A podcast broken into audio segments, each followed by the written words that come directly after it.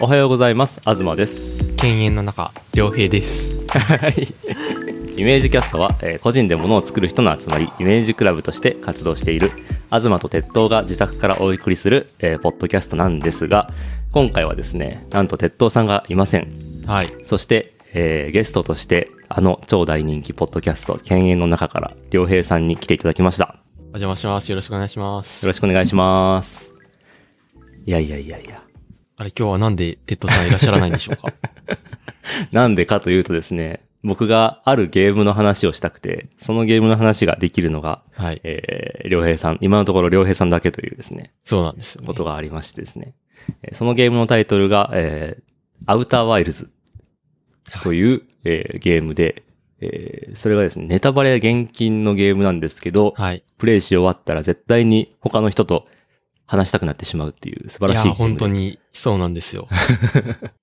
プレイし終わった瞬間からそう他のプレイして る人してくれる人を探すっていう旅にそ出うそるうそうそう、もうそういう、もうそうなってしまうゲームなので、ただ、えーネタバレができないというため、えー感想を話す相手がいないという理由で、えーこのゲームを僕に教えてくれたというかですね、ツイートで見たんですけど、すごい面白そうだと思ったきっかけとなった良平さんに来ていただきました。はいよろしくお願いしますよろしくお願いします。なので、えー、とですね。まだ、あの、今のところはネタバレは入りません。あの、はいネタバレ、こっから、あの、確信に入るぞっていうところで、あの、一旦警告を挟むので、はいまだアウターワイルズをプレイしていないよっていう方は、そこで再生を止めてください。 はい絶対に再生を止めてください もうこれは命令です。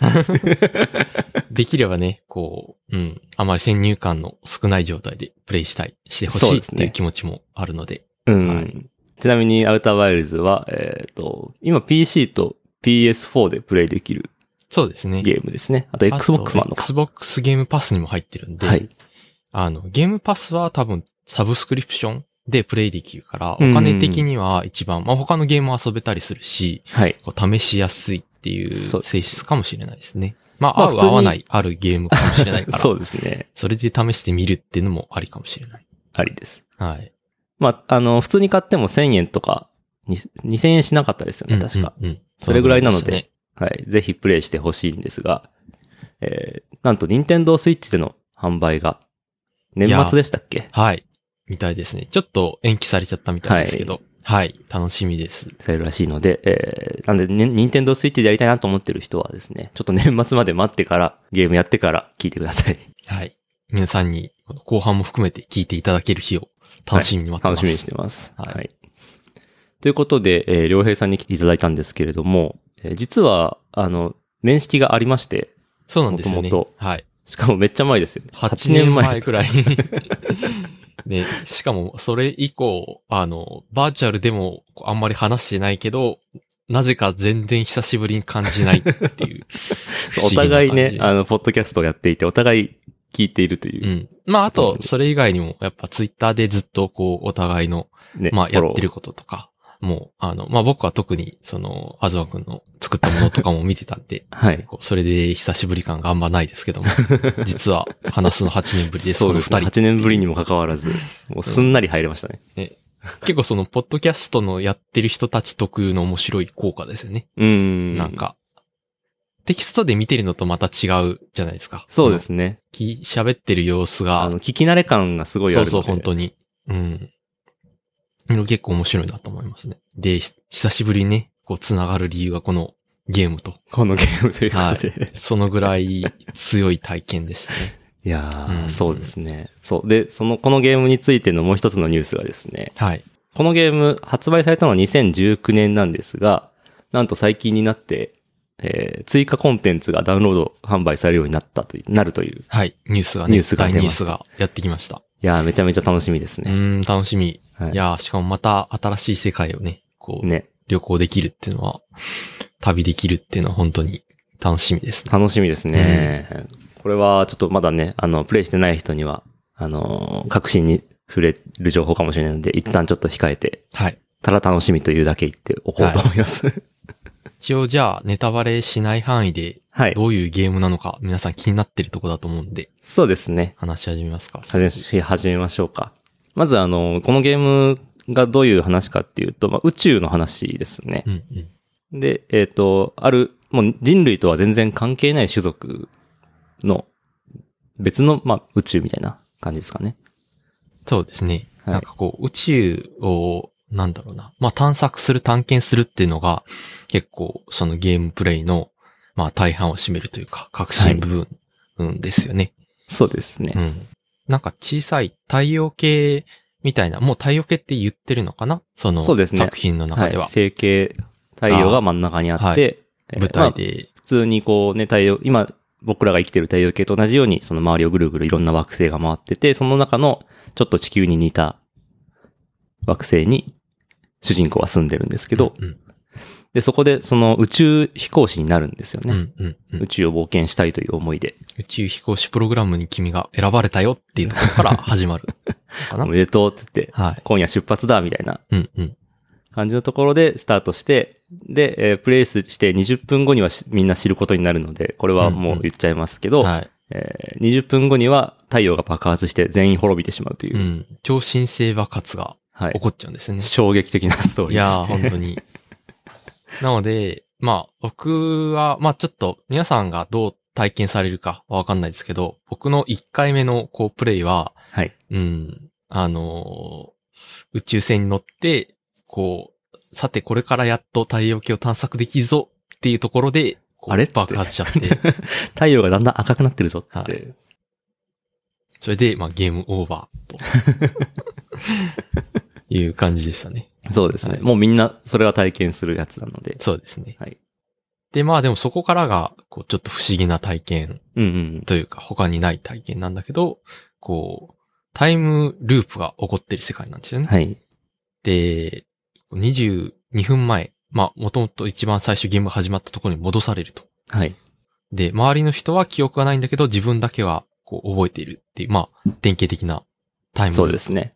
ね。いわゆるるタイムループものうのんやつですね。で、これが、なぜなんだろうっていう疑問も、僕の中に生まれてきたし、うん。あの時行けなかった、もう諦めちゃったけど、この見えてた惑星に行ってみたいなとか、いろんな疑問がそこではい。湧いてくるんですね。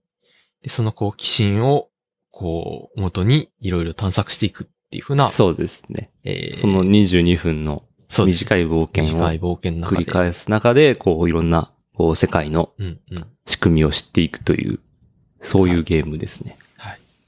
大丈夫かなネタバレ避けれても 。い、や、もうこれはまだ概要なので大丈そ夫うだでとす思いねま。す。はい。まあ、あの、皆さんも多分ね、30分とかプレイしたら、そこは大体皆さん うん。通るところだと思うので。そうですねはい。はい。なんで、まあ、その、その30分のな範囲の中で、一旦、えーおしゃべりしていくとすると、はい。そうですね。この、まあ、ゲームコンセプトの凄さもさることながら、うんうん世界観というかでうすね、ん。その、主人公が生きてる、まあ、文明の、こう、独特の、なんていうか、進歩の仕方というか、うんうん。まだ建物とかは全部木でできてるんですよね。そうですよね。うん、コンクリートと宇か宙の鉄でできてる建物なくて、確宇か。宙船の発射台も、あの、木を木で組まれてる。含まれてるんですよね。それが可愛いっ そうですね。木でいろいろできてるけど、宇宙には行けるっていう、うんうんうん。有人飛行はできるっていう、すごいなんか尖った文明の発達してるね、それも確かに、その、最初の不思議の一つでもあります そね。。うですすね。うん。それからやっぱなんかこう、スケールがすごく、こう、なんだろう、コンパクト、でうんうんなんだろう、愛らしいんですね。すべてミニチュアみたいな感うんうじん。で、多分、一応ね、その、宇宙の、まあ宇宙空間に出てる時にあの星まで何キロって出るんで、はいはいはい大体の宇宙の大きさっていうのはわかるんですけど、うん昨日見てみたら、多分30キロぐらいしかないんじゃないかな。うん30キロメートル。なんかうん、町内ぐらいの規模なんですうんよね。うんうん。な、もう ね、全部探索、頑張ればしきれちゃう。うみたいんうなん規模感だけどうん。、そうですね。うん。だからす一ごつい一つの星もね、すごいコンパクトですよ。うん。遠くに見えるけど、なんか距離で見るとうん2キロみたいなうんうん、うん。感じですよね。いや、その、なんだろう、スケール感だったり、まあなんか星の王子様みたいな、全然違う、こう、仕組みだったり、コンセプトの星を、こう、行ったり来たりしながら探索できるっていう。もうそれぞれのね、星が。一応なんかそのゲームのジャンルとしては、まあオープンワールドみたいな言われ方ではあるんですけど、いわゆるオープンワールドのゲームみたいにものすごいただっ広い世界であることをこう、良しとしてないといううか。ん、そうですね。まあ、ローディングとかが入らない、ここから次のステージですみたいなのがないっていう意味では、うんオープンワールドって言っていいのかなとは思いますけどう、んまあね、でも他のオープンワールドゲーム、例えばゼルダとかとは全然違う、こう、作り込みの密度もあるし、こう広さ的にはそんなにこう、だだっぴるわけじゃないけど、空間としてはめっちゃ広いみたいな、うん。不思議な感 覚、そう説明が難しいですけど。そうですね。うんで、密度としてすごい、うんうん。なんで、なんていうか、すごくこう、丁寧に作られてる世界うん。というかですね。なんか一つ一つが短編小説みたいな、なんか思い出したのは星新一っていう作家さんのはい。ショートショート、SF のすごく短い短編があって、で、なんか全然違う世界観で1話ずつ書かれてるみたいな、そういう小説があって、はいはいはい。そういうのを思い出すあー感じでし。たね。新しい星に行って探索するとき。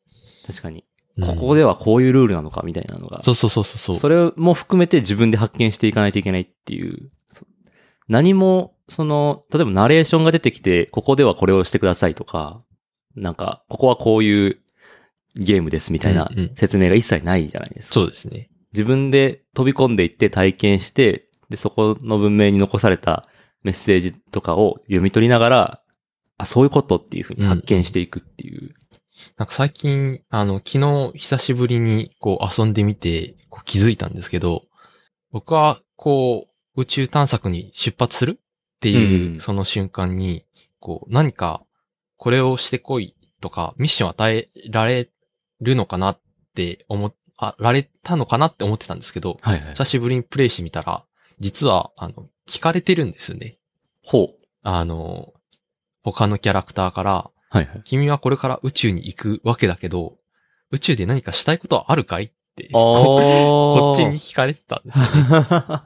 それは覚えてなかったんですけど、 ああ、そっか。まあ、それが象徴するように、なんかゲームからは、あはいんまり目標、これをしてこい、そっかクエストみたいな。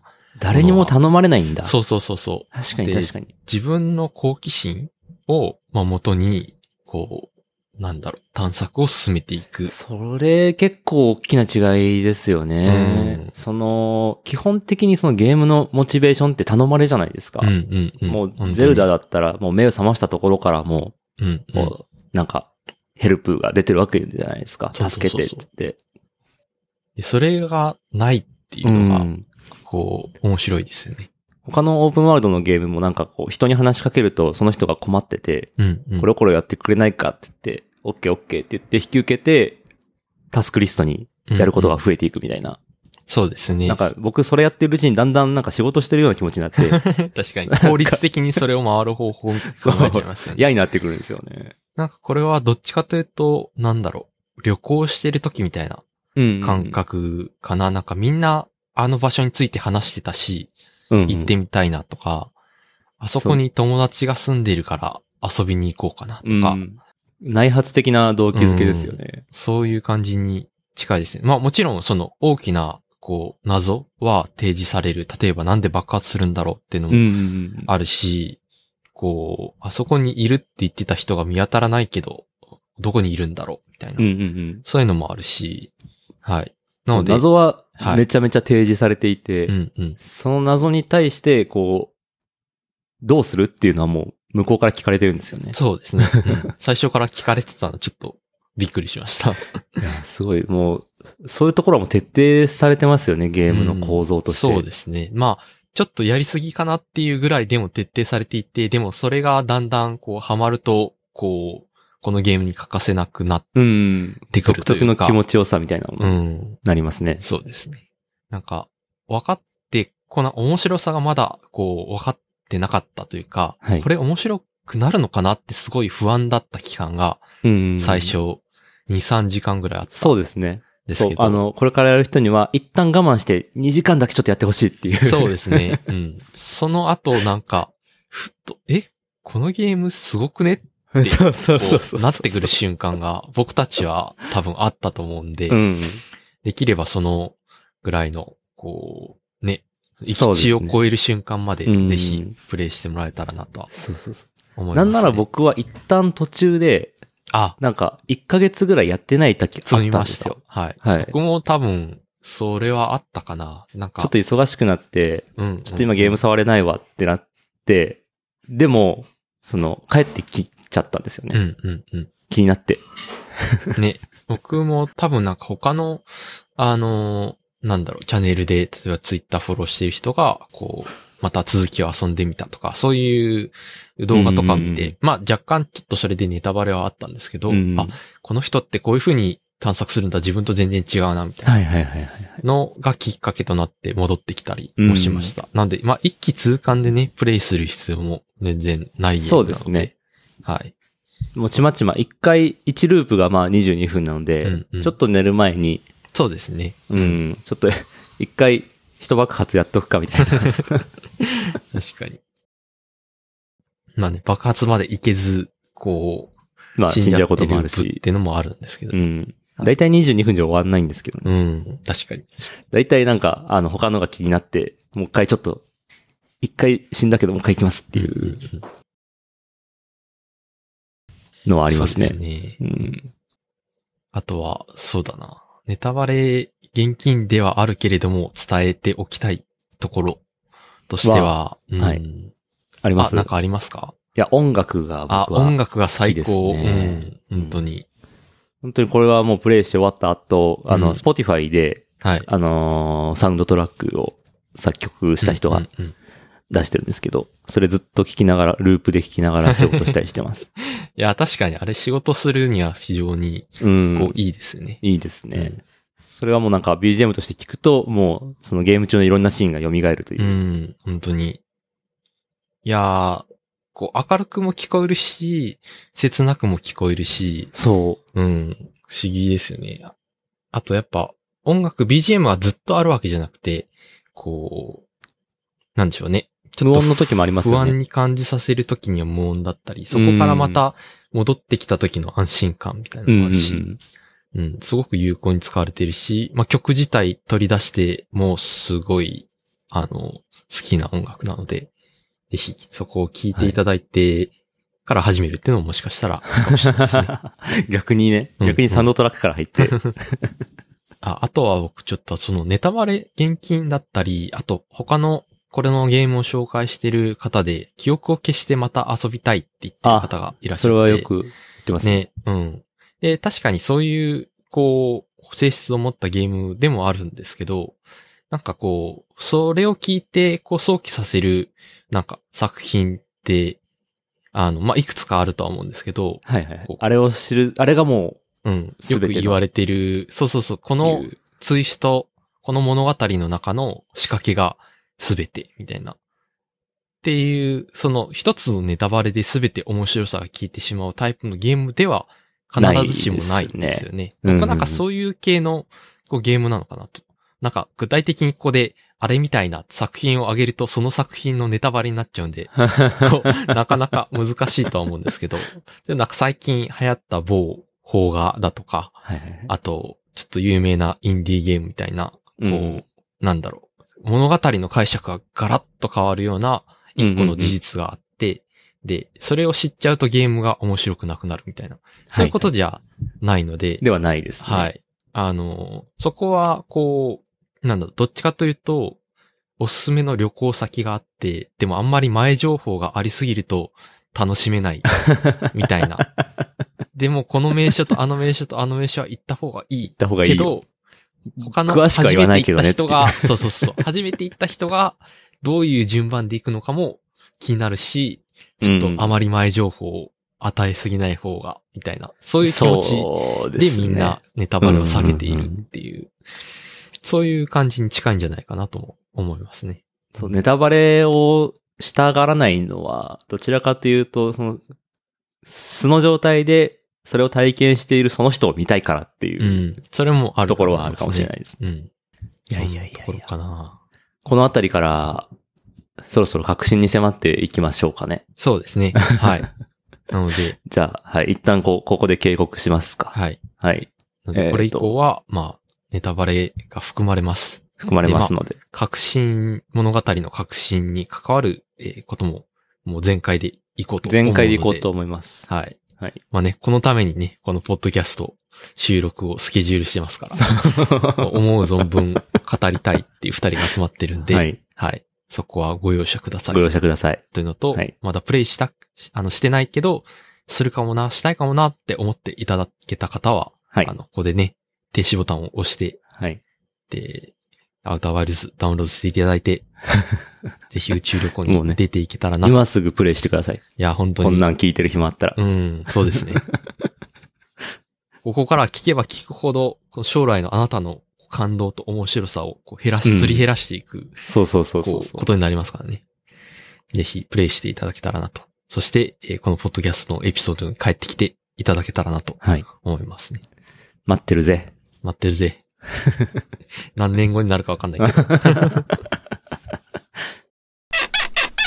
じゃあ、ここから先は、ネタバレしていきましょはい。う。はい。いやー、なんていうか、この、ゲームとしての凄さみたいなものは、うん。もう根本的にあるなと思ってて、うん。うんその、まあ、そのさ、さっきも話したんですけど、その、レベルアップとかアイテムとか、うん。スコアとか、そういうのないじゃないですか、このいゲームや、に。本当に、本当に最後までないのは、うん。もう感動するほどかっこいいですよのねかっこよさ、潔さ。うんうん。まあ、アイテムは一応、その手に持つことができる、うんうん。まあ、ワープコアとか、そういう革新的なものはあるんですけど、でもまあ、それ以外はもう全然ない。うん。うんてかまあ、それもリセットされちゃうしね。うんそうんうんのループで。そう、保存されない。うん。なでので、本当のタイムループですよね。そタイうですねムループものでもアイテムは持ち越せるとか、うんうんうん。こう、レベルは持ち越せるとかっていうのは普通だと思うんですけど、はいはいはい。それも全くないっうんていう。ただ唯一、その知識のみがうん記録されていくっていうのはね、それがね、こう、かっこいそう、いし、だから、このゲームをプレイする人のモチベーションとして、その、レベルを上げたいとか、こう、敵を倒したいとかじゃなくて、この世界の仕組みを理解したいっていう、うんただそのモチベーション一本で、こう、駆動されていくっていうのが、ゲームとしてすごい潔いし、独特ですよね。それを実現してるとか、というか、まあ実際僕たちはそれだけで、こう最後まで多分10時間、何十時間のゲームだと思うんですけど、うんそれをプレイさせるほどの強度があるそう。面白さっそうていうの僕、が、 40時間かかりま した。プレイす終わるまで。僕もトータルカウントしたらどのぐらいなんだろう。うん。でも何十時間かかってるうんと思うな。いや、それが本当にすごいですよね。うん。かつ、そのゲームシステムの中でもう一個すごい重要なコンセプトとして、その、ゲーム内では挙手的量子力学っていうふうに説明されてるうんうん。現象なんですけど、そのカメラ、カメラってゲームの画面をこう横にずらして、その対象が画面から消えると、そのものが移動するとか、うんうん。見てない時だけ、その、状態が変わるみたいうな、っんうん。ていうゲームシステムうん。と、このコンセプトが、こう、綺麗に融合されてるっていうのが、素晴らしいなと思って。確かに。なんか SF とかでは、こう、読んだことある設定だけど、実際に実世界で、こう、なんだろう、実装されるとこんな感じなんだ。そうそうそうそう。 SF 的な、やっぱでもあれって自分であの視点を操作しないとわかんない面白さうんじゃないですか。そうですね。っていう意味で、なんかゲームじゃないとできないそうそ SF うそだうなってい映うのは画とかだとできないし、うんそうそうそうそう。やっぱね、それを体験してる人を見るっていうのと、あれをやっぱ自分でやってみるっての面白さ、うん全然違本うから当。にゲームだからこそせ成立する、うんうん。なんていうコンセプトというか、これがすごい、なんか、こう、漁師の石とかあるじゃないですか。うんうんうん。あの、でかいやつ、落ちてるやつ。はいあれがこう、ファって振り返ったら突然ぬって現れると結構ビビりますよねいや。最初気づかなくて、なんかすごいここ、距離感狂うな、みたいな。 そしたら、目の前にニュってやられて、どういうことって。 あれは結構びっくりしましたね。うん。あとなんか、あの、最初の価格感みたいなところもすごいはいはいい、はい。いですよね。そうですね。うん、ちっちゃい、あの、まあ、博物館みたいなところうに、ん。いろんな模型だとかが置いてあって、でも実は全部、ね、ストーリーが関わってる。そう。そこで実はなんかもうかなり根本的なことが説明されている。あ、これ見たことあるとか、そうそうそう。あこの超新星爆発のあ、こういう見た目だった。そえうなんですよね。うんこう、真剣ゼミでやったところだみたいな。なんていそうそうそうそうか。あとあの、重力のね、あの、月の重力を体験するための、そうそうそうあうの、鉄球が置いてあるところ。 あの、なんだ無重力の洞窟みたいな。そうそうそう。ゲームの中でそういう実証ミニチュアコンテンツみたいなのを用意してくれるのっていうのも、すごい可愛いし。可愛いし、こうう、んチュートリアルとしてね、うんうんす。ごくよくできてますよね。 そう。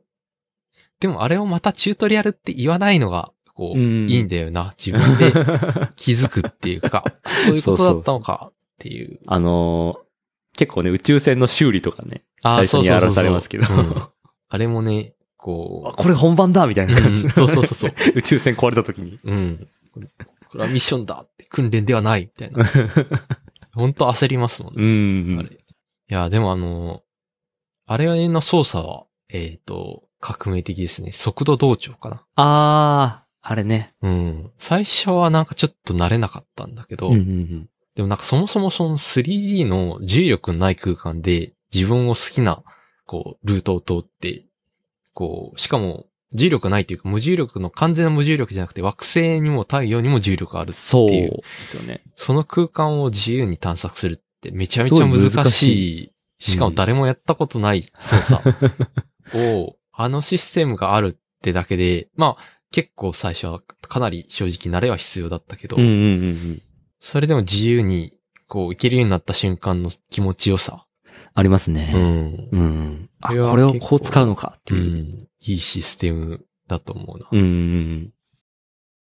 やっぱね、でも博物館の話、蒸し返しますけど、うん、うん。あの最初に出てくる博物館が、もう言っちゃいますけど、いっちゃん最後にも出てくるじゃないですかう。ん。確かあにれが、なんか、こう、どういう意味なんだろうというか、うん。気になるというか、あれは確かに、ふわっとくる瞬間そうですよね。でで、もなんかあの、なんだろう。太陽系儀みたいのがはい。 2階にあるじゃないでうすんうか。んうんうん。で、あれを、こう、なんだろう、クリックすると、こう、あれなんだろう。あの太陽系儀、太陽系儀ってあの模型はい。が、わーってズームアウトして、実際のそう。宇宙になる。あの、あれ、ゾワッとするとこあろれがすでね、にゾワッとする。うんうんあ、の、エンディングのあの瞬間じゃなくても、うんうんうんうんうん。こうオープニング最初の1回でもう、うわはいはいーはいってなった記憶がああっあ、て、確かに確かに。でもなんか、ああいう体験が多分ずっとあったと思うんですね。あれってつまり、こう自分の生きてる、自分がここにいる、その空間っていうのはここで終わってるわけじゃなくて、ズームアウトすると地球があって、そうそうそうそうそう。さらにズームアウトすると太陽系があって、で、それはぐるぐる回っていて、距離が近くなったり遠くはなっいたはりいみたはいいはないはいはい。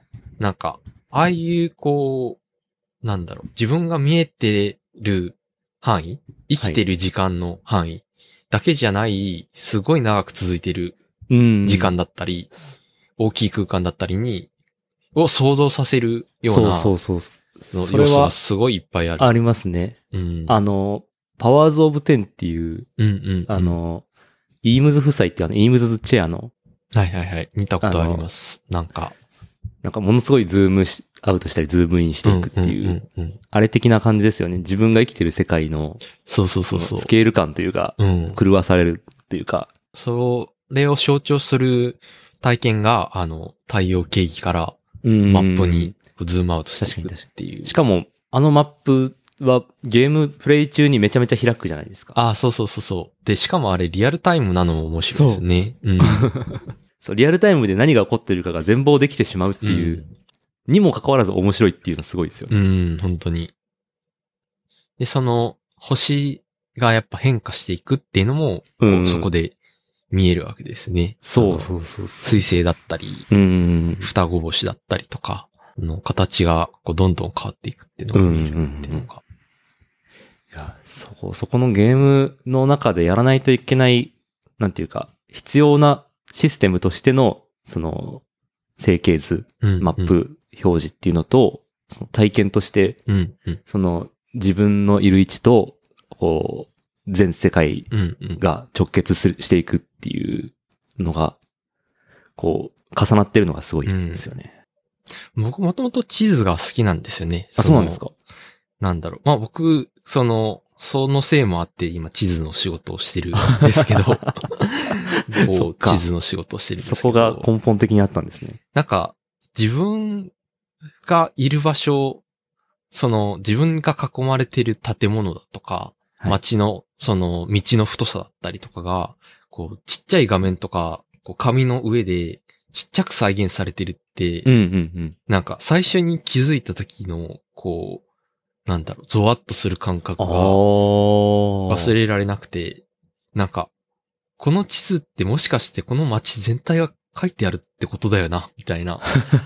ってことは、この向こうに行くとこの建物があるはずだよなって、実際に行ってみるとあるっていう、その、なんだろう、原始的な、多分すごいちっちゃい頃の記憶だと思うんですけど、でへえ。もあれって面白いよなって、ああ。まあすごい好きなんですよ。へえ、僕そこの感動ってなかったあなの、地図今はまもでとのも人と生そういで。ううものーん。感じでした。そっか。だ確かにでもそう言われるとものすごくうこう、ん。根本的な凄さみたいなのありますよね。うん。世界とその地図っていうう。んうん。なんか、僕は、その東京に、あの、上京したんですけど、岡山から。東京の街って、こうはるかに複雑で、なんだろう、建物も多いし、すごい途方に暮れるような、あはいはいはの、いところがあったと思うんですけど、僕ちょうど多分、なんか僕 au の携帯使って、まだその時はスマートフォンじゃなかったのかなどうだったかな、はいですけど、あの、地図のアプリができたんですね。ナビウォークだったかな、ナビウォークって名あ前あ、あだっったた気ながする。。イージーナビウォークみたいなそやうつそうですそようね。そう。それで初めて地図を見て GPS で自分の場所をマッピングしながら、まあ、地図を見ながら歩くっていう体験が、はいはいはいはい。こう、できるようになったんですね。あまあ、それまでは、その地図は事前に確認しておいて、で、ね、ずっと本当に地図を見持ちながら歩いてる人ってあんまいないじゃないですか。あ。うん。東京とかでは。それはそのスマホとか、あの、以前の、あの話でもそうだったと思うんですよね。はいはいで、。それで初めて地図を見ながら街を歩くっていう体験をして、うんうんうん。ちょっとそのゾワッとした感覚を大人にある程度なってから、こう、覚えているのが多分、そこまで深くこう刻まれて、あー記憶に残ってる理由だと思うんですよ確ねかに。実は我々はその地図っていうものと世界うんうん。とその自分の位置っていうものが直結している最初の世代なのかもしれないですうね。ん。今持ってそうでするねリアルタイムの端末とうんうんうん。常に同期されて、確かに。地図と自分っていうのがうんうん。繋がってるのが。そういう現象はもう、うん結構、こう、も後戻りできないというか、いやなんーていうかその感覚としてう。ん。それなしの感覚になかなか思い出すのは難しそういでですすよよね。ね。うん。ちょっと話がそれちゃったけど。。はい。まあ、そういう感覚を、なんか、まあ、地図を見たときに思った自分と世界が、その、自分が想像できないスケールで繋がっているんだっていううん感覚を思い出させてくれたゲームですね、そうですね僕にとっては。うん。それと同時にこう、常に、なんていうんですかね、寂しさというか、孤独というか、うん。それがずっと漂ってるゲームだなと僕は思っていて、なるほど。その、なんでしょう、こう、自分だけじゃないですか、基本的にはその、うんうん。世界のループの仕組みだったりとか、いろいろ解き明かしているけど、そのことを知ってるのは、うんうん。ほぼ自分だけ自分とね、あと、もう 一人、もう 一人勤めてる人いますけど。ギャブローだって人。そう瞑想、瞑想を教えてくれる人瞑です。想を教えてくれる人。地味に重要な機能ですね。あれはですけど、なんかその宇宙、広い宇宙に自分だけっていううんうん。ことの孤独さ。うん。まあ、冒険するにしても誰もついてきてはくれないわけじゃないですか。そうですね。それをすごくこう、存分に味わってからのエンディングうん。、が、すごいこう、確かに。エンディングも、言ったら、その、主人公の、いわゆるこう内的な世界うんの現れみたいな見え方でもあるじゃないですか。そうですね。なんか、いろいろ解釈あるみたいですけど、僕も多分、その、内面の世界なんだろうなとは思いました。うんそうですよ会ねった人が現れて、うんうんうん。みたいな。でも、その、なんでも、その人がそこにいるとかそういうことではうんな。いんだけれども、でもその、存在に対する感謝というか、うん。その、この人たちは昔いなくて、今たまたま一瞬だけすれ違って、ずそして我々は死んでいって、うん、誰もいなくなるんだけれども、でも一回そこにいてくれてありがとうっていううんうん。ことというか、そういう感謝の念が湧き上がってくるうん。んですよね。そう。でも、感謝しろって言われてるわけでもないし、うんこう、なんなら僕たちはその、追体験をしてるだけなんだけど、うん、こうそうういう気持ちがわーっと湧き上がってくるっていうのはそ、なんですよね本当基に。本的にもう滅びた文明うんをうん。調べていくっていう行為じゃないですうか。んうん。そうですね。のまういんという。の舞の。うん。なんかあの、のまいが、あの、おそらくは、その、進化前の自分たちうんうん。を、まあ、すごい昔に住んでたそうそうそうそう。種族だから、観察してるっていう描写があったの、結構面白いですいね。あや、あれはね、めっちゃ良かったですね。あれ発見したとき。うん結構後になって発見したんですよ、僕。あー、そう、あ、実はあ入のれるぞ、っつって。博物館にある、はこう、のまいの骨みたいなあー化石はいはいはいはをい見つけたときに、あの、主人公は、うん。あ、主人公だったかな解説で、こうんの、うん。なんだろう、驚くべきことに3つしかこの種族は目を持っていないらしい、みたいなことが書いてあって、多分それのアンサーなんだろうなとは思うんですけど、うんなんか、名前がどこかで、この一つ余分な目は何のためにあるんだろうか って言ってメモに残してるんですようね。ん。まあ、どっちにしろ人間から見ると、こうこっちのセリフだよというか、 二つでいいだろうっていうのがあるんですけどね。なんとなくこう、人間のその先の時代の存在うんであるっていうことを示唆してるというか、そうですね人間に目が2つあって、うんうん。 3つ4つって増えていくみたいな。まあ、そう、そういうのも含めてこう、なくなっていくものというか、今はもうないものとか、うんうん。で途中で、その、自分たちはその、宇宙の崩壊から逃れることはできないことを悟るシシーン、シーンというか、プレイヤー、プレイしていく中で、プレイヤーが悟るみたいな感じもある、悟りますよねうんそう、なんか、最初はやっぱ、止めるんじゃないかなそっうてそうそうそうそう思うんですよ。なんとかして逃げ出すとか、その爆発を止めるとか、うん。逃げるとか、うん、うん確かに。でもなんかこう、情報が増えていくにつれて、どんどんそれが絶望的であるうん。ことが分からされてくるというか、うん。で、そこで、その、逃れることはできないっていうことを確信してから、その見え方が変わるというか、うん。なんだろう、こう、引っ越す前の街をうろうろする感覚とか、あとか、えっと、マザー2やったことありますかあ。あ、あります、あります。あれ、あれもそのゲームクリアした後で、うん、うん。その、ボス倒した後で街をいろんなところをうろうろできるじゃないですかう。ん。あの感覚が僕すごい好きで。うんその、なんだろう、別れを告げるじゃないですけうど、ん。確かになんか同じようには見れないですよね。うん。いや、この世界全体はもう過ぎ去っていくものなんだっていうう。ん。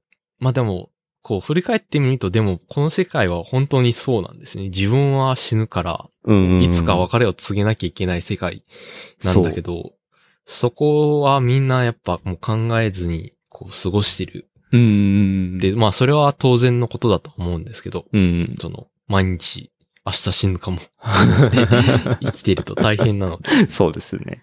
でもなんかそういうことをこう、なんだろう、骨身に染みる感じで体験させてくれるうゲームでもありますね。そうですね。いや、それがすごくこう、ゲームの、ここ作り上、かなり、こう、振り切った箇所というか、なんかこう、脱出することを絶対目標にしするじゃないですか、うんループものって。うんでもそうじゃないっていうう。ん。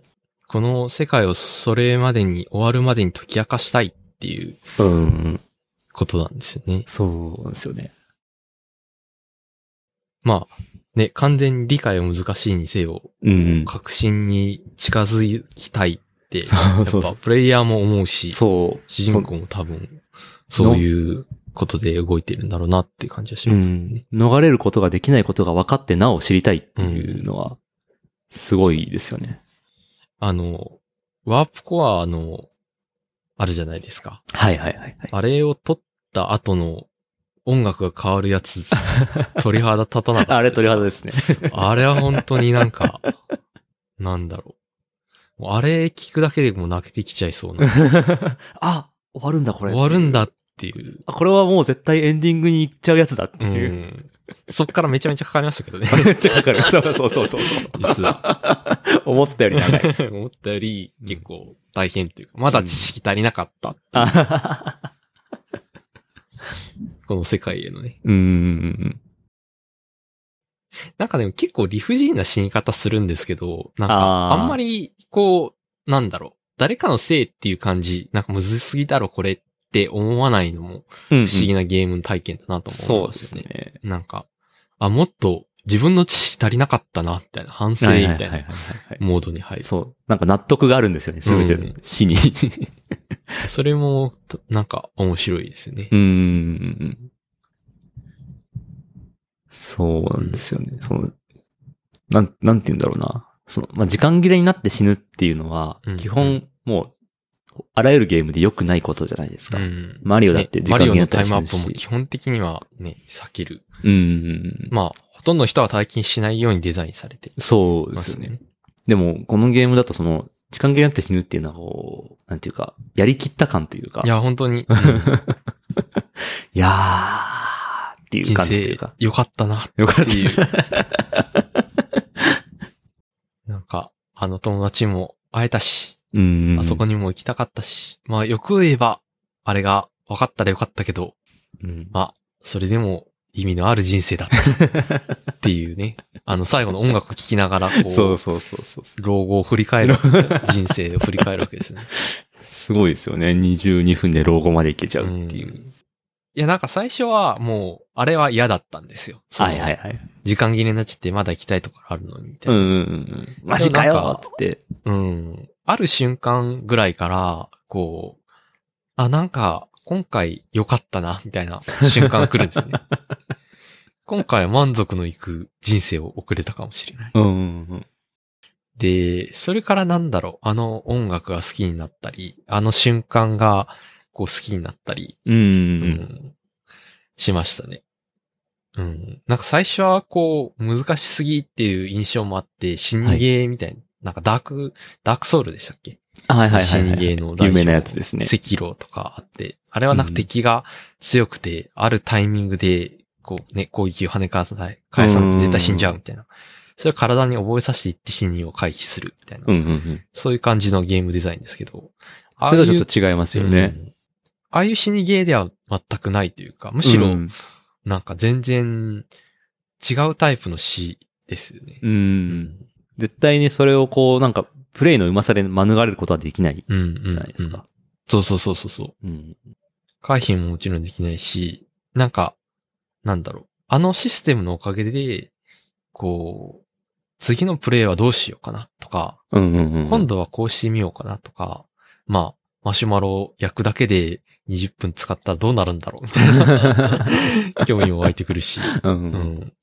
なんか、こう、ね、やっぱ人間も、こう、そういう残り時間があるからこそ、みんな、なんだろう、こう、やる気が出るっていそううですねじゃないですけどね。うんあるじゃないですか。そうなんですよね。うん。その、不可避の死を前にして、こう、どれだけ悔いなく生きられるかみたいう なんで、感じというか。そう、人生の意味も、まあ、それぞれが定義するしかなくて、うんうんで、別にね、他の人がその人生は無駄だったっていうことはね、絶対できないわけで。うん。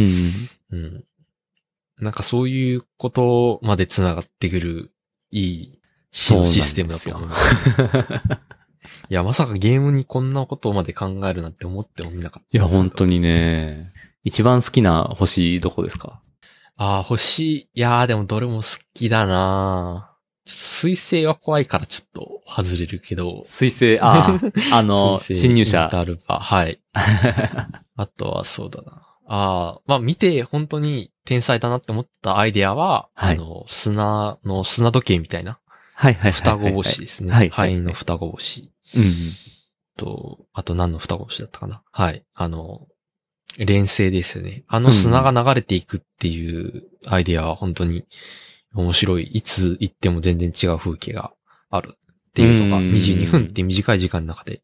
そうできてるだねな。繰り返しなんだけど、風景が毎回違うっていううのんがすごいですよね。そうですね。これでもビジュアルとか、まあ、初めて行った星っていうのも結構思い出補正あると思うんですけど、うあん。の、脆い空洞。あ、僕あも僕最脆初だいったんです空ね洞始めだった気がします。ん。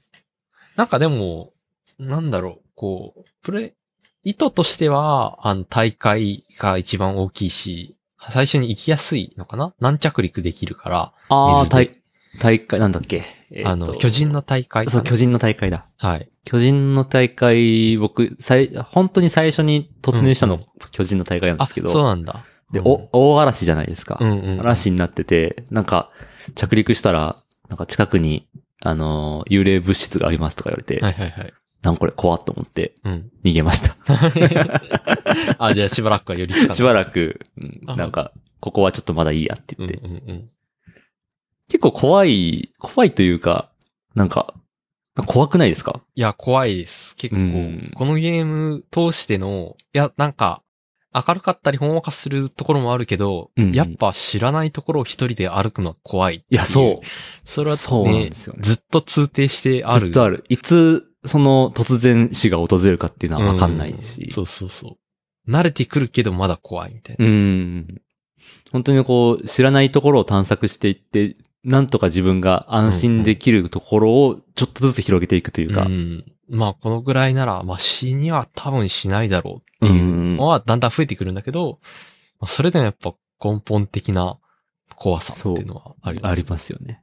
と、なんかその宇宙的な怖さというか、うんうん。なんて言うんだろう。なんか他のレビューとか感想にも時々書いてあるんですけど、そういう SF 的な恐怖っうんうん。てなんかあるじゃないですか。なんか、タイムループに閉じ込められて、なんか、自分しか話す相手がいなくなっちゃったらどうしようみたいな。ん。そういうタイプの孤 独。。そうですすね。そういうのもあるし、うん。でもなんかそ、それがあるからこそ、その自分での、自分で発見していくこととか、うん。こう、仲間、仲間というか、その、アウターワイルドベベンチャーズのうんうん。人と、その遠い宇宙の惑星で、うんうん。こう、会った時の喜びというか、あの安安心心感とい感うかと。いうかね。なんか自分と、こう、同じ、まあ先輩としてね、宇うん宙を旅していろいろ探索するという目標を、こう、共有している仲間が、うんこう、どこかで頑張ってると。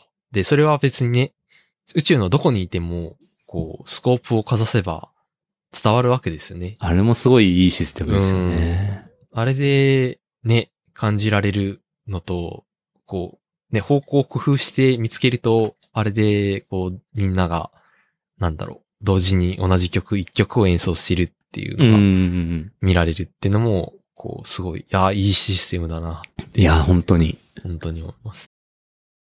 そうなんですよね。本当限られた、その、あとあの、発射するカメラのやつうん、うん、うん。と、あの、音を聞くやつっていう、もう本当限られたツールで、全部なんとかしていくっていうのはうん、うん。いいんですよね。そうですね。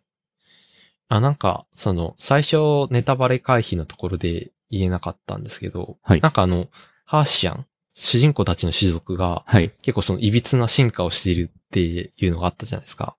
ああ、多分はいはいはいはいはい。あの、あの、木を使って、発射台を作るんだけど、なんかその、なんだろう、発射機、探査機を発射して、はいこう戻ってくるところは、シュンってワープできたりとか、うんうん。こう、なんだろう、宇宙船乗り込むところも、ブーンってこの、なんだろう、吸紫い込まれるやつ。吸い込まれるやつが重あっ力たりとか、そううそう、ん重力を、こう、なんだろう、操る石があったりとか。はいはいはい。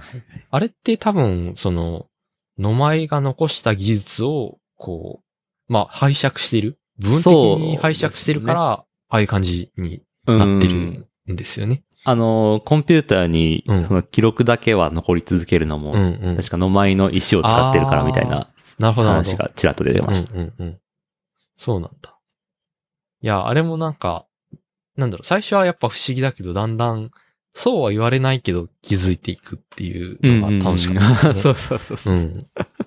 そういうことだったのか。うん。あ、これ利用してたのかみたいうな、んうんうん。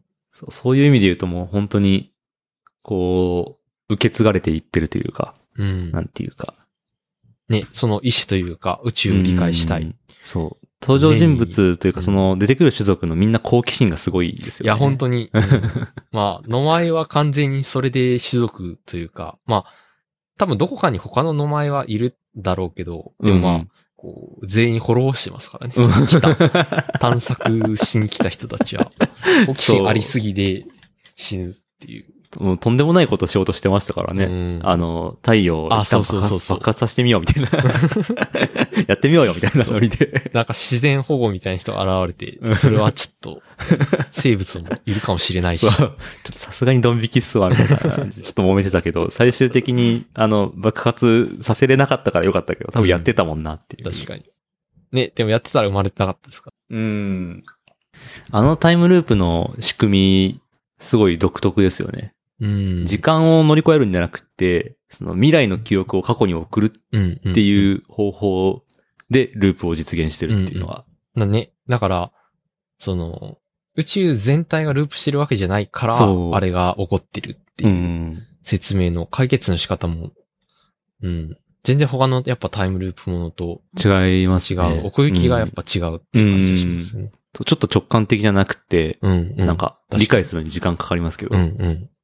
生き、生きたっていうことは記憶でしかないっていうことですよね。うんつまりそうですね。うん。そのロ、ロジックの根っこにあるのは。うん、うん、う。うん時間が戻ってる。うーうん。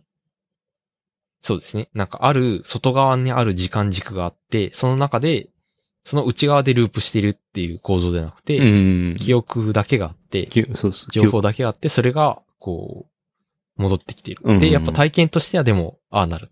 主人公の主観的な体験としてはああなるってことを表してるうんうんのかなうと思うんん。ですねそれはすごいですよね。うん。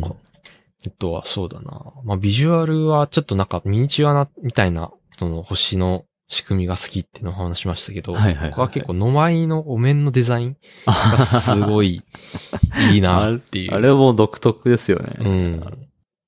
ね。まあ、あれと、そのタイムループした時に見る、あの、ビジュアルとうん。が近いなっていう、うんうんうん何なんだろうこれっていうのも、こう、最初の不思議の一つなんですけどう、んうんうんうん。見てるあとれはだんだん繋がってくるってういんね。。ね。でも普通にビジュアルとしても、なんか、いいっていううんうんうん。のもあって、結構僕は好きで すね。あとなんか、あれをもう何度も見たり想像したりするからこそ、うんあの、会えた時の。 そうそうそうそうそうそそうう。あ、本当にこうやってつけてんだ、みたいうん。 いな。やー、あれは結構泣けますうーね。ん。そう、あれね。漁師の月でうん。ソラナムと会うっていう。そうですね。はい。でも直接はやっぱコミュニケーションできないから、そう。ね、あの文字を使って。そうそうそうそうそう そう。あれいいですよね。いやでも空の無がどういう体験をした、しているんだろうっていうのはうん結構、もう想像しかできないけど。う。そうですよね。もう漁師的な存在になってるんですよね。そその漁師の月にいる間にう。うん。死んじゃうから。その、彼女か彼かわかんないけど、うんの意識的な体験はどうなってるんだろうってうんうんいううのはん。生きてもいて死んでもい,、うんい続けるという。ね。いやー。でもなんかこう親近感をなぜか感じるっていうのもありますね。うんうんうんこう。まあ主人公もある種、そういう存在にだんだんなっていくというか、はいはいはい。わけだと思うんですけど。うんううんん。いや、あれはすごく、こう、思い出に残ってるうんうんうし、んですね、会えた。実際に会えた。あれあった後で出たら、うその、死体が転がってるっていうのが切なああー、確かに。うん、それも 切ない。確かに。あ、い。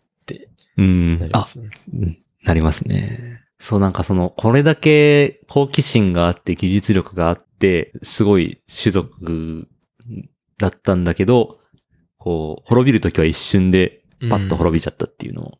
いや、しかもなんか、それでっていうね、後うのん。時代の存在から見ると、うんうん。対策とかできなかったんだって思っちゃう。でもな んか、人類滅びるときってこんな感じなんだろうなって、っていうのもあります。ね。うん、結構もう、そこ怒涛ですよね。うん、確かに。多分時間にして1時間とかそれぐらいのああ、そんな話だ感とじ思いなんまじゃすよないね。かそな、の多分。来たっていうことが分かってから調べに行っうんうんうてん爆発するまで。ね、描写もそのぐらいのね、時間軸だったりも。感じでしたよね。わっと集まって、やばいやばいってなったまんまもうそこで死んでるうんよ様子でしたもんね。 なんか、こう、僕らも一応人類の危機を若干迎えてるわけじゃないで すか。そうですね。なんか、これが、こう、うっかり、こう、滅ぼしちゃったとして、うんうんうん。で、後からね、別の種族が、な、うんなんだろう。今いる種族で、この、ハーシアンみたいになりそうな、あああ。ありますっけ まあ、猿とかがもちろん一番近いとは思うけど、はいはいはいはいはいはい。が進化して、なんでこいつら死んだんだろうって、うんきっと思うと思うんですよね。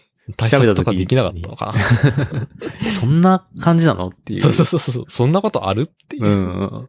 それ、テキストで説明したら2行ぐらいじゃん、み たいな。そうそうそうそう。でも、ものすごく時間、残された時間短かったらしいみたいな、っうん。ていうことを知るわけでそす。うですねなんかそういう想像もちょっとしちゃいました。この状況なんで。そうですよね。もうなんかそういう、こう、二重にも三重にも、その、失われていくということうん。を考えさせられるといううか、ん。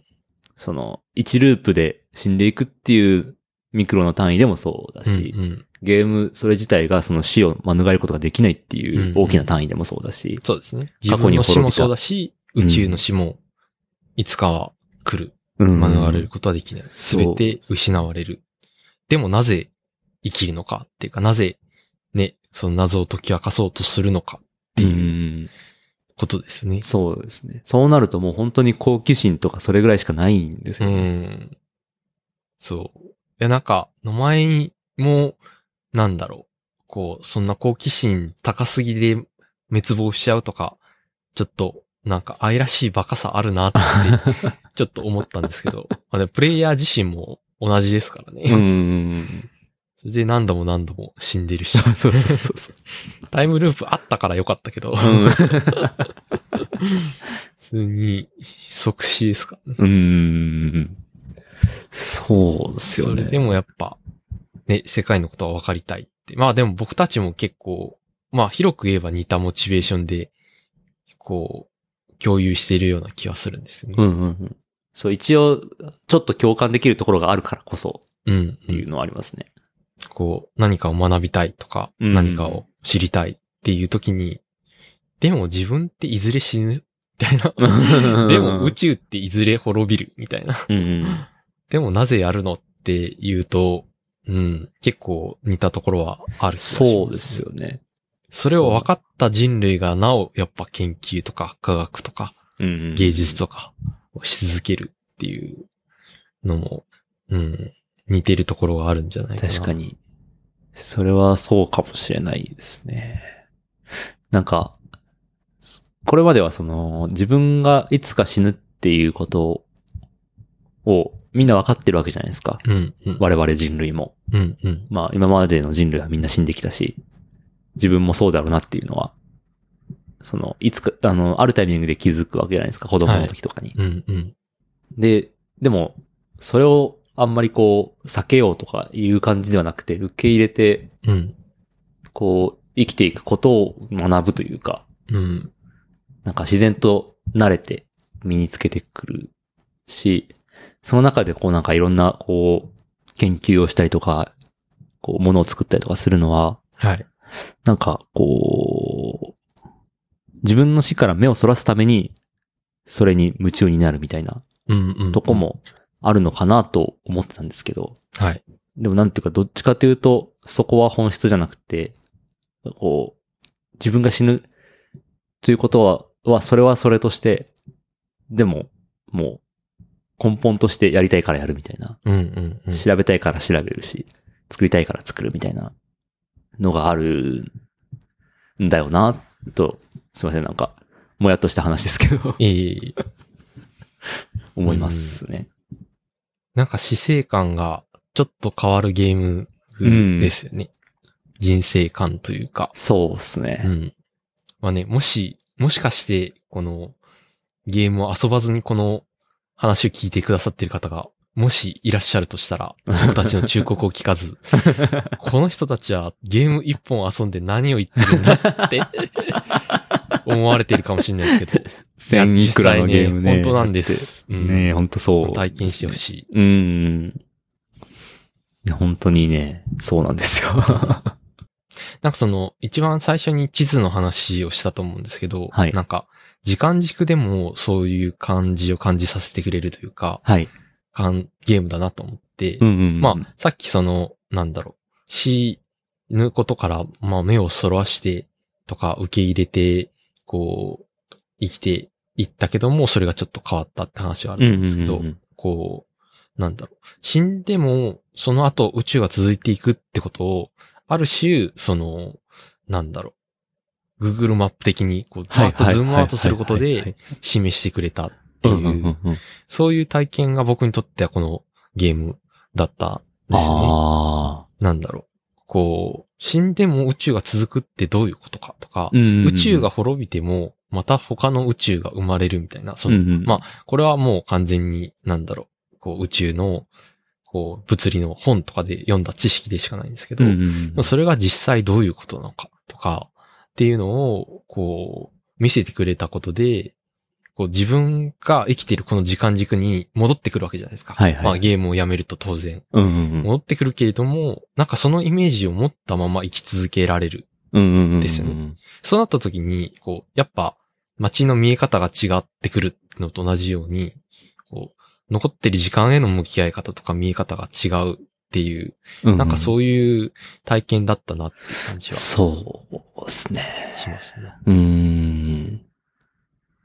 なんか、僕がそれで思い出すのは、その、英語回帰っていう考え方があるらしくて、はい。その、まあ、ニーチェとかが言ってたやつなんですけど、その、まあ、それを、僕の、ちょっと曲解かもしれないんですけど、はい。その、まあ、時時間が無限に続いてるとして、で、宇宙の、その、物質が有限だとすると、うんうん。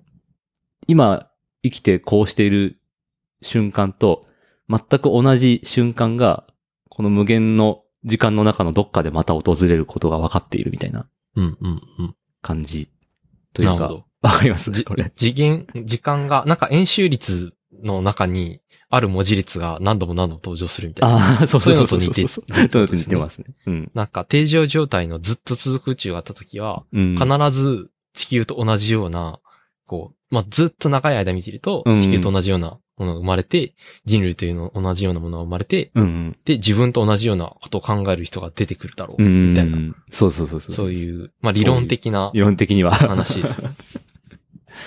なんかうんう、んそういう風にして考えると、その、なんだろう、この世界っていうのもまた一つの巨大なループものの一部というか、うんうんうう。んん。なのかもな、と、ふと思いました。うん。いや、本当にいいゲームだった。うーん。なんかそういう、その、小さいループと、その、大きなループがこう、相似形になってるっていうのが、うん。すごくそれもいいですよね。面白いですよねうーん。まあ、大きなループの方は多少解釈の余地というか、うん。はありますけど、まあでも二人は結構似たようなものを受け取ったみたいな感じはしましたね。しますねこのここにいる二人は。うんはい。このゲームの、こう、成り立ちというか、はい。作られるまで、結構時間がかかってるんですよね。うん。いや、僕もなんか、その、クリアしてから、こう、レディットとかかなそはのいファンコミュニティのを見て、で、びっくりしたんですけど、あの、2013年に、あの、YouTube の動画があって、アウターワイルズトレイラーっ て、これ見ていただいたらわかるんですけど、これほぼもう、できてますね。これ、そうで完すね。成じゃないかなっていう。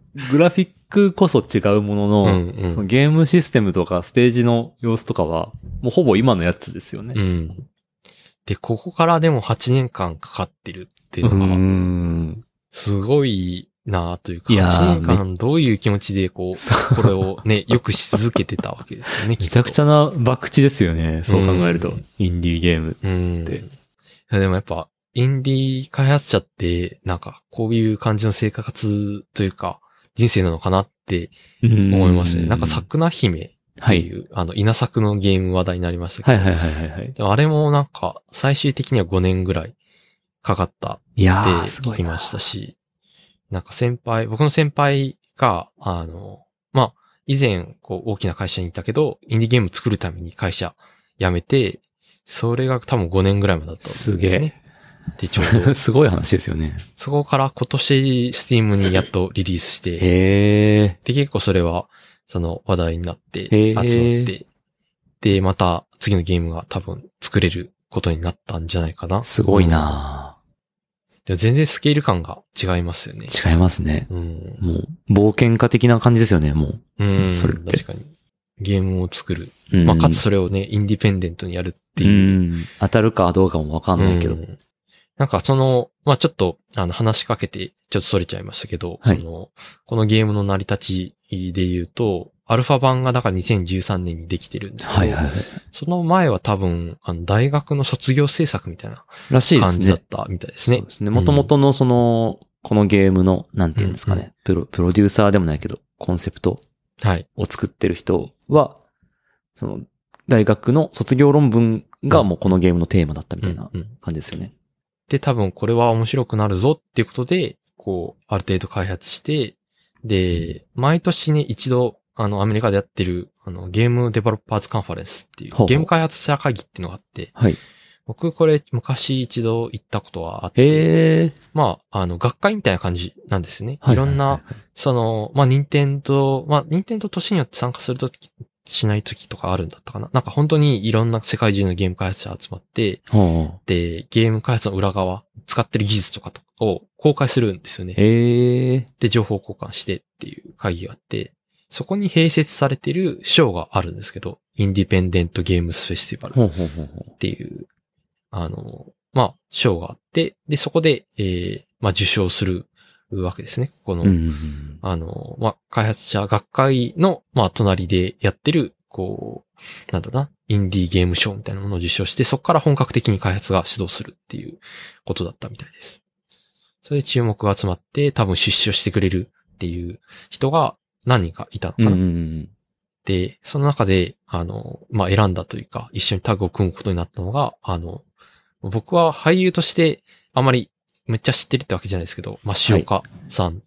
僕もね、全然知らなかったんですよ。うん。この人のことを。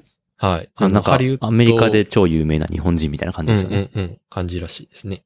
あの、が、えー、まあ、俳優になる前は実は、なんか CG アーティストみたいな、すごい経歴だな。はい、天才だったら しくて。実際多分天才の役で出てくる人なんだけど、本人も天才ってい う感じの、元俳優さんで、今うはんそのゲームスタジオを運営しているうんうんうん人、が、初めての作品として、ぜひこれを選びたいみたいなす感ごいじよ。でこれは組んだんですね。うんで、最初は、まあ、いろいろある、あの、作品のポートフォリオのうち一本として声かけたんだけど、すぐに、まあ、これはやばいから、あの、全部専業でこれやろう。って切り替えたらし くて。いや、でそのもこれに目をつけるのすごいですうね。んその最初の段階、グラフィックとかも、まだ、ちそうですね。ゃんとしてない段階で。うん。そして、めで、そこの時点からさらに6年かかってるっていう。いやー、すごいな。まだ前半なんですね、その歴史の中 でいや、それが、いや、すごいいや、ねよく出せたなって感じでよすくね出せた。なっていうのと同時に、やっぱそういう成り立ちじゃないとできない、こうう、ん。こだわりだとか、うんまあ、ある種の潔癖さじゃないですけど、はいはいはいはいはい。こう、絶対意識して強い心を持ち続けないとできない守だろれうななっていうですよね、このコンセプトは。そう。やっぱ作り手としてみて、これを自分で作るってなったらどっかで諦めて、 まあアイテムぐらいは持ち越せるようにしたらいいんじゃないですかとか なっちゃうと思うんですよね。うんうんなんか、どっか途中で出して、だんだん良くしていくとかでいいんじゃないです か。もう5年もやってるんですよ、そうみたいな。うん。うんうんうん。ね。そこを、もう、ある種の徹底したこだわりとうん潔癖さを持たないと絶対達成できなかった何かが、いや、もう最初から完成してますもんね。ね。でも彼らにとっては多分まだ未完成うん。だったんですよね。その2013年のこのそうです段ね。階では。いやー、そういう意味でもね、なんか、こう、うん、こう、いろいろ、こう思わせてくれるゲーうムでもありましたね。ん。本当にいいものを少人数で作るには時間がかかるんだっていう。そう、すごい。ですよね。なかなかで、結構贅沢なことではありますよね。うんそういうことができるっていうのは、確かに時間をしっかり、しっくりかけて、うんで、これだけ、その、完成された作品にもかかわらず、DLC が出るっていう。確かに。 まだ見せてくれる。 ねいやー、めっちゃ楽しみだなめっちゃ楽しみですね。うん。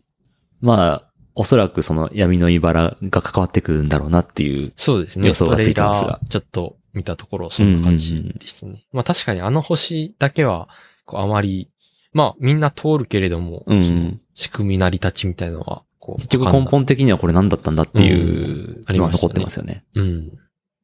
あの、木の種はどっから来たうんだ、みんたいなのもあるし。まずいぞ、早く取り除かないと、みたいうんうなんうん。感じで。でもまあ、滅ぶからな、みたい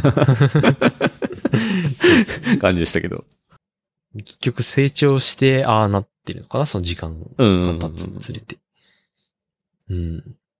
じゃあ、あの、あそこに落ちてる種も、こう、いずれ地球の、まあ、ロバタのうん。星でしたっけ、あれを、はい。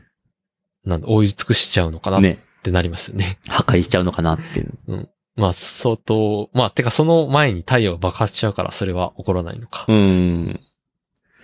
そう、あれは楽しみですね。うんどうなるのか。あどうれ。なるんだろまあなんかストーリーが確かに作ると、とっかかりとして、う。うん、うんこ。こにちゃんとあるっていうのはあるんで、そうですね。それをどう発展させてくれるのか。うん。うん、しかも、個そ人の的、には、なんか、野前とはい。もっと会いたいというか、あのはあるんで、結構過去の話がどうにかして体験できたらあ、 うんうん。いいかなとは思いまあす。例えばソラナムがプレイヤーキャラクターになってあ、、はいはいはいはいはい。両親の月に行くとかね、うんうんうん。は嬉しいですけど。まあでも多分そこまではいかないだろうね。なんか、うん、どうなるのかな一応なんかそのトレーラーが出ると同時に、はい。その開発者の人が話してた、まあ、公開内容はい。をパッと見たんですけど、これ話して大丈夫ですかねあ、全然大丈夫です。大丈夫ですかもうちょっとトレーラーも見ちゃったん であ、、見ちゃった。結局。一応なんかその話としては、そのゲーム、今のゲームの中に、うん、うん。こう、もう織り込まれるというか、うんスムーズに、こう、マージされるストーリーが増えるらしいっていなるうほどなと。話なんで、多分どっちかというと、こう、主人公が行けるうん。場所が増え場所が増るえるみたいな感じなのかなと思ってます。なるほど。いやー、楽しみだな。9月でしたっけそうですね。。うん。いや、もう本当に、もう今年楽しみなことそれぐらいしかないですよ。いやー、楽しみですね。ねえ。また、ね、まっさらな状態であそこに行けるのかってういう。ん。うん。いや、僕、そのゲームをやってみるってなった時にはもう結構もうみんな、や、やる人はみんなやってたというか。あ周りで、うんはい。こう、だいぶ売れてから始めたやつなんで、うん、うん。割とこう、後から追いかけていってるって感じですけど、はい。この DLC に関してはもう、こう、出るとタイミング、出ると同時のタイミングではい。スタートなので、うん。こうみんなでね、こう確かに感動を共有できるってあいうれのなはんなんだ。いいですまあでもね。 結局、こう、クリアした人しか集まれなかったりもしませ んかこのゲームって。このゲームって、途中までクリアした人同士がはい、話すの、全然話通じないタイプのゲームだと思うんですよ。 そうですね。なんか、あそこ行ったっていうのも、うんうんどこまでネタバレを許可、そうそうそう許可そさう。れこているののか人どこまで知ってるのかそとう。か、多分あの、高校記録も見るだけで、あ、うん。こんな形に最後なるんだっていうのですら、ちょっとネタバレじゃないですけど、はいはいなんはいかはいはい。ちょっとね、なんかためらうところもあうんるうし、んこう、ね、なので、僕らもきっと DLC 始まったってなって、一緒にプレイできるって思うけど、うん。うん多、分、結局なんか、結局、あ、あ、うわ、あ、みたいな。 あそこは、ほんそうだったよね、みたいな。こ本う、当に全部、あの、クリ明アしたらってかいう、ね。にしたっていうことが分かるまでそうそう分かっはて、から、あうんの、話すしかないから。そうですね。なので本 DLC 多分、発売の瞬間は、じゃあまたねってい う感じ。当そじゃあ向こう側別れでになり会まおすうねみたい多な。分待ち合わせみたいな感じ。うそうですね。未来で会おうっていう感じになりますそうね。それ まで、それまでは、多分沈黙を保とうってい沈う。黙を保とう、みたいな、なるんじゃないかな。いやー、楽しみだな楽しみだなうん。ね、本当に感謝ですね。いや、本当にね。また遊べるっていうのは。あとは、あ、ちょっと話す、いタイミングを逃して話し損ねたところだと、はあの、宇宙の背景あるじゃないですか。星がバーって瞬いてる。はい。光のはい。はい。あの瞬きの中の、こう、それぞれが全部ズームしてよく見ると、超新星爆発だったっていう。ああー。やつへー。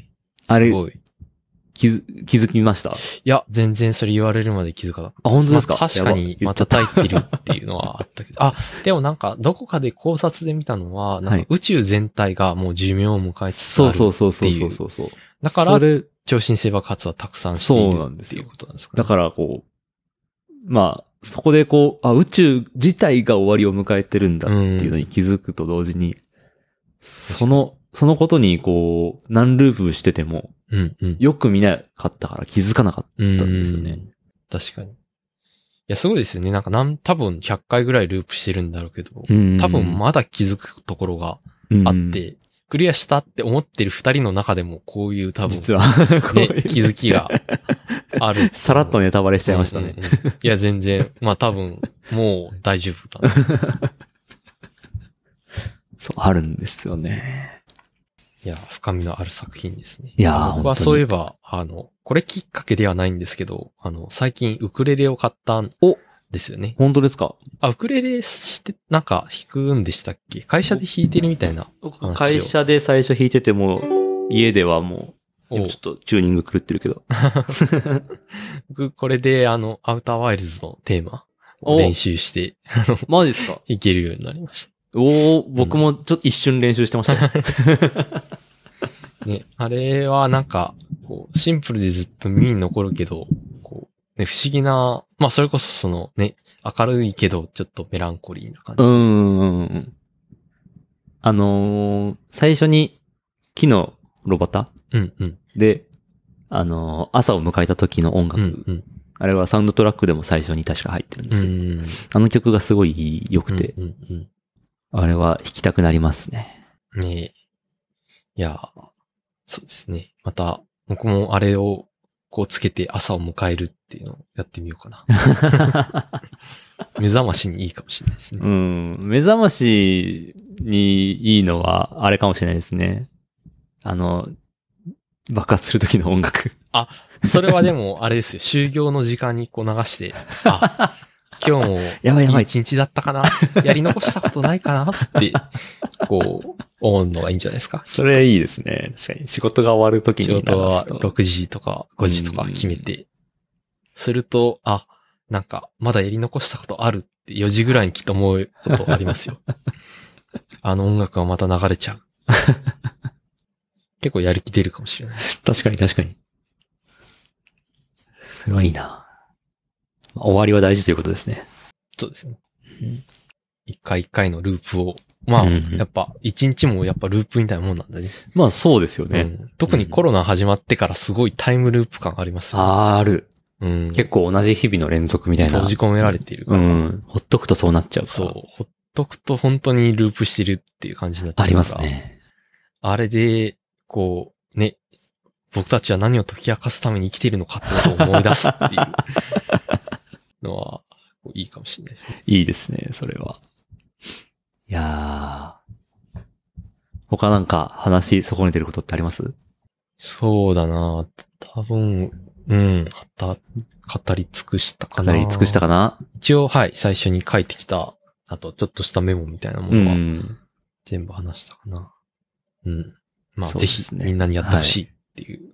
あと、その挙手的量子力学っていうコンセプトが、すごく、こう、コアにあるんですけど、はい。それきっかけで僕は量子コンピューターとか興味はああ。持ち始めてます。確かに。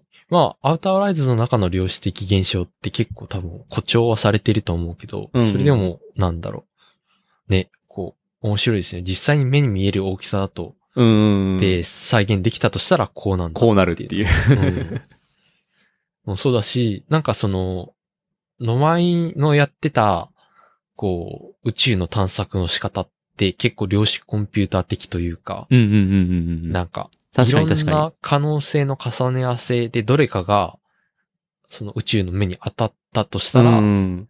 それを、もう、それを解くことでうんうん。解決できるだろう。のは、 確かに確かに。そうですね。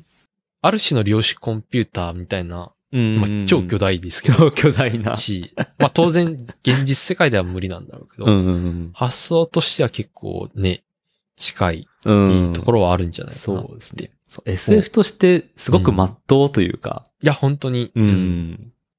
誇張してるところはもちろんあるけど、でも結構真剣に書いてる。うんうん。から、うん。すごい面白いこでう、すよね納得がいくんですようね。ん。そうそうそう。あ、この世界だったらこうだろうな。うんうんうんいい SF ですよね。そうですね。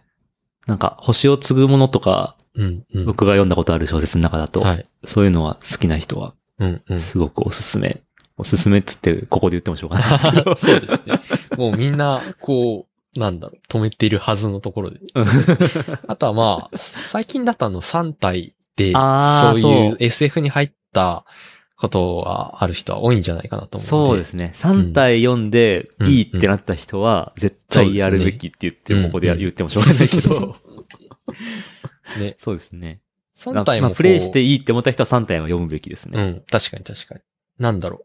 こう、理論上小さなスケールで起こることをマクロで起こしたら、うん。すごい壮大な思考実験をしたらどうなるかっていうんううんうん。のが、結構3体に満ちていた面白さだと思うんですけど。そうです。僕はまだ最初のやつしか読んでないんですけど。あ、でもね、僕もね、実は最後まで読んでないんですけど、もまあ、でも多分、うん、そうですね。まあ僕はその少なくとも1巻、2巻の前半とかで感じた面白さはいはいい結構、そのうちの一つをすごい解像度で書いてくれたみたいな感じがしていて。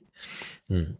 そう、れは SF 独特の、なんていうか、感、感慨というか、うんうんうん。こう、心に発生するものなります。が味わえますね。うんうん。いやいやいやいや。こんな感じかな こんな感じかな。なんか話し残したことがあるような気がしてしまうな。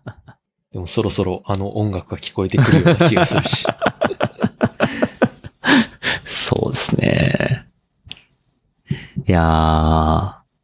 あとはもう全然関係ないですけど、最近はどんなゲームやってますああ、最近は、あの、友達に勧めてもらった、あの、はいまだ始めてはないんですけど、It Takes Two っていう二人でしか遊べないへゲームっ。ていうのがあって、で、これは、なんだろう。まあ 3D の、まあ、アクション、アドベンチャーみたいな感じではあるんだけど、はいこう、協力プレイが必須。へー、全然知らなかった、これ。ネット越しでもできる。他の友達とできるし、一、人が持ってたら、もう一人があのできるらしいんですね。おー、え、すご。そんなことできるんですか買わなくていいんですか一人あは。の、もう一人は買わなくていいらしい。すごいお。裾分けプレイみたいな感じで。 ええでも全編遊べちゃうそれめちゃくちゃすごいシステムですうね。ん。で、かつ、まあ、あの、隣あって、その隣に並んで、そのローカルプレイももちろんできる。へえ。のでおい一個の端末でできるんですかあ、一個の端末でもできます。あ画の、面分割みたいな。画面分割で。マリオカートみたいなかつ多分、あの、ネット越しでやるときも必ず画面分割あ、そうなんだら。しいんですよね。へー多分それがきっと関わってくるんじゃないかな。重要なんゲームでのすね。メカニクスにめっちゃ面白そう、これ。で、これを、あの、ぜひ夫婦でやってみてほしいあはは。 おすすめもらったんえで。ーこれちょっと気になりますこね。れ今度やってみようと思います。あ、ぜひ、あの、鉄塔さんと二人のプレイとかああったら見てみたあ、いそかな。れはやりたいな。ね、ポッドキャストのみならず、こう、ぜひ、配いろん信なするのか。配信を見て みたい二人のもあると思うので。ええ。It takes two. おー。面白もそうプ。レステと PC でも出てるのかなほんほんほんほんほんほんえー、結構最近発結構売さ最れたやつ近ですね。ではすい。ね。で、まあ、こういう二人プレイ系では珍しく結構いろんなゲームの賞とかも取るうーぐらい、こう、評価はされてるほうほらうしくほうて。ほうほう。はい。あと、まあ、実際に友達がプレイして、で、直接お勧めしてもらったので、おーこれはやらざるを得ないと。ちょっとこれ、れはやってみます。まあはい。僕はその友達にアウターワイルズお勧めして、で、はいこう、やる気にさせているの で、ね、その代わりに彼が押してくれたゲームは、こう、きっといいに違 いない。それはね、ありますよありね。ますそういうう。ん。うん、僕は大体、あの、良平さんがはいツイッターでおすすめしてるゲームは、とりあえずやってみることにはしてるので、じゃあ、It Takes Two も、はいあの、よかったら、やってみます。 はい、おすすめします。ありがとうございます。なんかやってるゲームはありますか他にえー、今はもう、でも、アウターワイルズをクリアして今、ぼ呆然としてるところですね。呆然といやーまあ、あの、他の、こう、ネタバレコンテンツみたいなものを、うん。うんもう、クリアした瞬間から、あ大あ、量あにさり。 あさ。り。確かに。いやね、その瞬間は楽しいですよね。なんか、うん他の人がどうプレイしたのかとか、他の人がどう受け取ったのかってう。いうんのがそ、れが一気に解禁されるっていううん気持ちよさありますね。確かに。いましたね。まあ、なんか、レディットとかでアウターワイルズのロスになっちゃった人向けの記事があって、そうなんだ。他にこういうゲームがあるよみたいな、はいはいはいみんなでサジェストしてるんですよ。亡霊たちが集まってるわけです よ。でもみんな結論としてたどり着くのは、こんなゲームはない。アウターワイルズみたいなみたいゲなームを探しても、こう、ない。ない。みんな、こう、亡霊のように、こうんう、漂うしかないんだ。いやー、だってね、これだけ年月かけてうん作られてますからね。まあ、いい意味でインディーっぽいというか、インディーじゃないと、こう、できできなないいでよすうねな成り立ちのゲームだなっていうのは、結構調べてみてうんうんうん。思いましたね。な確んかにかこれは大手からは出せなういん感じしますね。振りゲ切ーってムて。作ってみたいとかって思いますいいろいろ、インろ。タラクティブなコンテンツっていう意味ではたくさん作ってきてると思うんゲですーけどム。。うんゲーム僕、割とこう、自分の、なんだろう、人生の中での根本的なことというか、うんうん。なんだろう、まあ、それはテレビゲームとか、テレビゲームがもともとできないうんうん。というか、あの、小学2年生ぐらいまではゲームさせてもらえてなかったんで、ああ。そ。こからこう、友達の家に行ってゲームしたりとか、うんうん。して、した時のその、なんていうんですかね。別、別世界観というか、うんうん。うんこんな世界があるんだ、みたいな感動は結構ずっと続いてますね。ずっとなんかゲームの夢ばっか見るんですよね。おー。でそれもなはなんんかか、自分ではいそれを作りたいってなったことは意外とないかもしれないですね。まあ、その、そうです。なんか、ゲームじゃないと、こう、表現できないような世界の理解とか、うんうんこう、解釈を得たら、ゲームを作り始めるのかなっていう感覚はうん。うんうんうんうんうん。してるかもしれないですね。それはなあんか僕る一かも。個ずっと思ってたのは、登山のゲームはいはいはがい。作れないかって思ったんですよね。その、登山のゲームってあるんですけど、はい。こう、実際の登山とやっぱり全然違う。うんうんうん。登山好きですよね、洋平登さん。山はすごい、あの、好きで、で、やっぱコロナで行けなくなった時に、はい。バーチャルなコンテンツというか、まあそれこそね、100名山に登る、こう、番組とかもあるんで、そういうの見るんですけど、あーはい。まあ根本的にやっぱあの、自分で登って見た景色と、こまあの、人が違い登ったね、ますよね映像が映像で見違るのっとはて、うん。で、じゃあ 3D で360度ならどうかっていうと、そういうことでも全然ないじゃないですか。ああ、そうですね。体験ではないんだよなうんっていう。まあ、旅行とかも全部同じですけど、うんうん、なんか、結局同じもの、画素的には自分の目、網膜に映る像としては、うんうん、うん。全く同じものを見れたとしても、登ったとは言えないですしそうそうそう、うんあの体験って何なんだろうなっていうのは、結構ずっと、なんだろう、前から。まあうんう旅ん行が好き、登山が好きになってから思ってることで、で、それを、こう、真に体験できるようなゲームがあったら、こう、面白いだろうなあー実際に登山行く、旅行行くっていうのは、じ結構辛いし、体力的にね、できない人とかもいるとうんうん思うんう。し、まあ、僕らもう今できなくなってるわけじゃないですか。はいはいはいはいはい。実際。なので、こう、そういう人たちにも体験できるようなゲームのアイデアがもしあったら、うんうんうんうん。こう、やってみたいなと思う一方で、まあなかなか難しいんだろうなと。例えば部分的にはあの、えっと、デスストランディングはいはいはいはっい。ていう小島監督が作ったゲーム。あれは歩くこと。その、ルートを見つけて、で、目的地に行くことがうんうんうんこう、なんだろう、主眼ゲームのコアになってるゲーそうムですね。ですけど、あれも僕がイメージしていた、まああれはあれですごくいいゲームだったんですけど、うんこう、登山とか旅行の楽しさとはまた違うんだろうな、うん。っていう気持ちもあって、なんかいい、それをこう、解決するアイデアができたら、こう、ちょっと作ってみたいなっていうのは、こう、長いスパンで、ね、思ってますね。なるほど。ゲームを作るってすごい、めちゃめちゃ大変じゃないですか。いやー、きっと、そうだろうなと思います。うん でもなんかその強い、これをやりたいっていうモチベーションがあって、うん。その大変さを乗り越えれる人が作るゲームって絶対面白くなると思うので、そうですね。それはいや、そんぜひな。根気があるのかわかんないですけ ど、まあまずはプロトタイプで。まあ彼らもね、あの卒業制作から始めて、まあそうですね。それがね、好きすぎてうんと。か、世に出したすぎて、ずっと続けていっうたと思うんで。ん。やっぱその実感があるからこそうん、うんって。いう。そうですね、ゲーム作り。いや、憧れはしますけどね。なかなか大変なんだろうな。大変そうだ。なはい。うん。いや、でも、もし、プロトタイプできたらテストプレイしますんで、はい。はい。ぜひ。誘ってください。はい。えー今回は、えーポッドキャスト犬猿の中から良平さんに来ていただきました。